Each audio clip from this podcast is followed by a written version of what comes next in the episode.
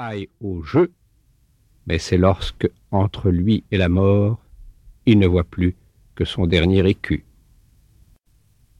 Le soir, les maisons de jeu n'ont qu'une poésie vulgaire, mais dont l'effet est assuré comme celui d'un drame sanguinolent. Les salles sont garnies de spectateurs et de joueurs, de vieillards indigents qui s'y traînent pour s'y réchauffer, de faces agitées, d'orgies commencées dans le vin et décidées à finir dans la scène. Si la passion y abonde, le trop grand nombre d'acteurs vous empêche de contempler face à face le démon du jeu. La soirée est un véritable morceau d'ensemble où la troupe entière crie, où chaque instrument de l'orchestre module sa phrase. Vous verriez là beaucoup de gens honorables qui viennent y chercher des distractions et les payent comme ils paieraient le plaisir du spectacle, de la gourmandise, ou comme ils iraient dans une mansarde acheter à bas prix le cuisant regret pour trois mois. Mais comprenez-vous tout ce que doit avoir de délire et de vigueur dans l'âme un homme qui attend avec impatience l'ouverture d'un tripot? Entre le joueur du matin et le joueur du soir, il existe la différence qui distingue le mari nonchalant de l'amant pâmé sous les fenêtres de sa belle. Le matin seulement arrive la passion palpitante et le besoin dans sa franche horreur.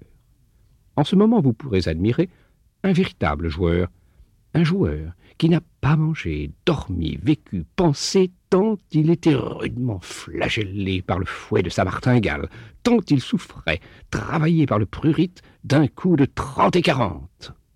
À cette heure maudite, vous rencontrerez des yeux dont le calme effraie, des visages qui vous fascinent, des regards qui soulèvent les cartes et les dévorent.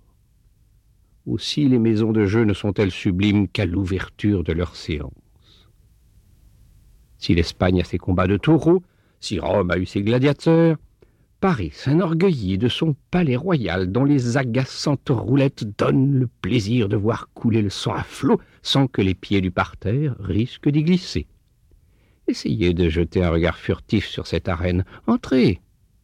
Quelle nudité. Les murs couverts d'un papier gras à hauteur d'homme n'offrent pas une seule image qui puisse rafraîchir l'âme. Il ne s'y trouve pas même un clou pour faciliter le suicide.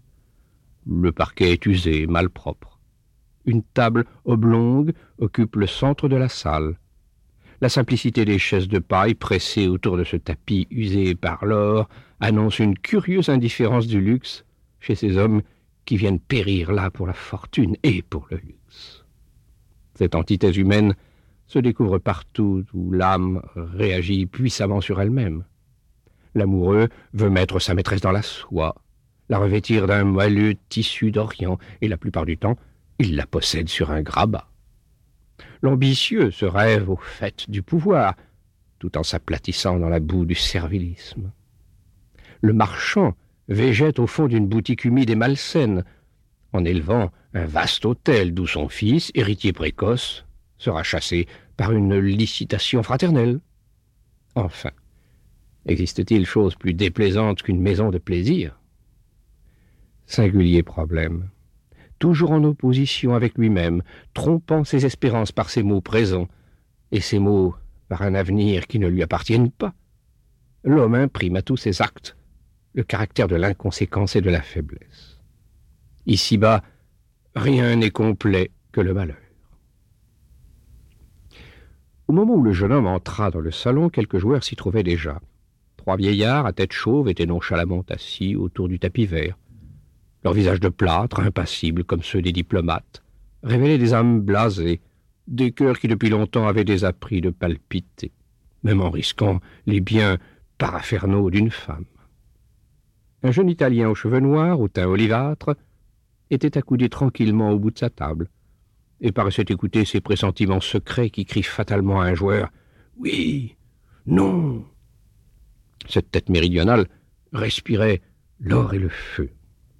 Sept ou huit spectateurs, debout, rangés de manière à former une galerie, attendaient les scènes que leur préparaient les coups du sort, les figures des acteurs, le mouvement de l'argent et celui des râteaux.